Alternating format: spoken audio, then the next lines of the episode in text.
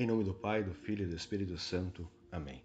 Salve Maria, eu sou o Padre Fábio Cosme e hoje, dia 3 de dezembro, memória de São Francisco Xavier, presbítero, nós vamos contemplar o Evangelho de Mateus, capítulo 9, versículos do 27 ao 31.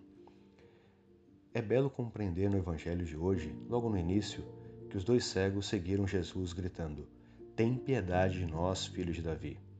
E ao aproximar-se do Senhor, justamente, Jesus lhes pergunta: Vós acreditais que eu possa fazer isso? Eles responderam sim. O Senhor vai, toca nos olhos deles e realiza a cura.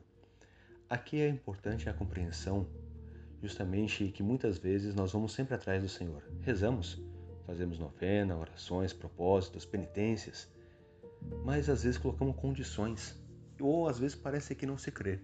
Quantas pessoas que rezam e clamam a Deus, pedem a Ele uma graça, mas parece que não acredita que o Senhor possa realizar. A pergunta de Jesus é indagante para nossas vidas. Realmente você acredita naquilo que você está pedindo? Realmente você acredita que o Senhor pode fazer isso na sua vida? Na realidade, Ele pode fazer muito mais do que você imagina. Sabe que muitas pessoas, quando rezam, rezam com condições.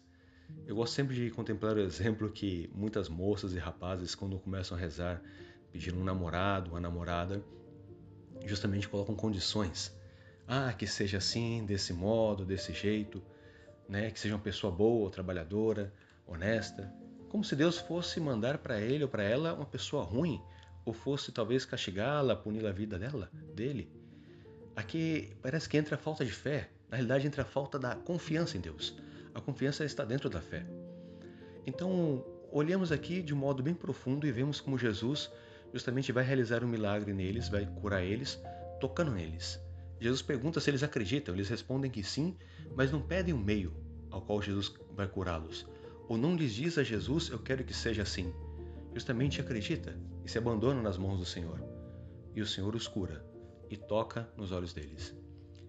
Aqui nós vemos também que é fundamental para dentro de cada um de nós confiar em Deus. Se abandonar, sabe?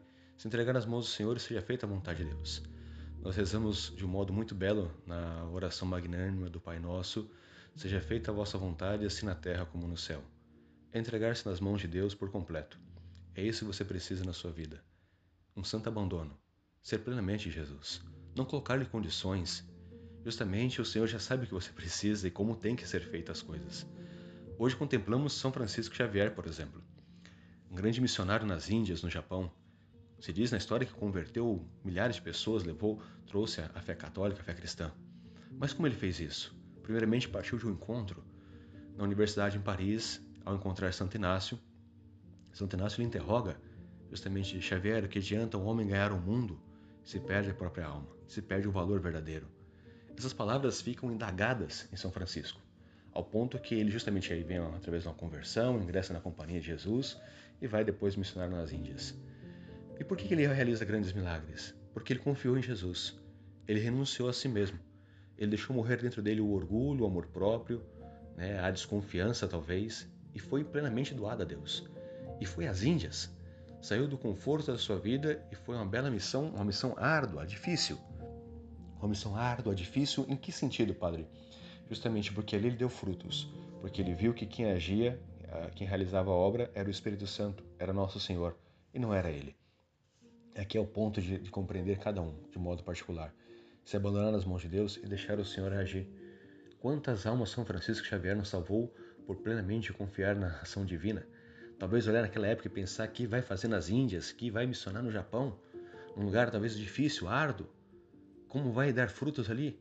Mas é aí que está, é justamente aí que deu frutos. Os dois cegos foram curados porque eles confiaram em Jesus. Era o ponto-chave do milagre.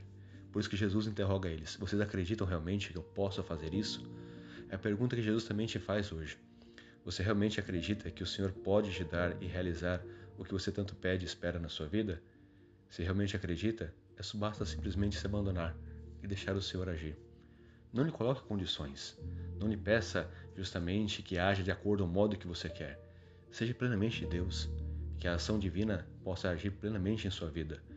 Mas para isso você tem que se doar. Por isso, se você se fecha, se você não está disposto a cumprir em tudo a santa vontade de Deus, como Deus vai agir em você? Não que Deus não possa fazer as coisas, mas Ele respeita a sua liberdade De certo modo, Jesus respeita também a sua desconfiança. Se você não confia nele, como ele vai agir em você? O Senhor pode tudo, mas também na medida em que queremos e que deixamos ele agir. Sejamos plenamente dóceis, nos abandonemos nas santas mãos de Deus, e que em nossas vidas seja feita unicamente a santa vontade de nosso Senhor. Louvado seja nosso Senhor Jesus Cristo, para sempre seja louvado. São Francisco Xavier, rogai por nós.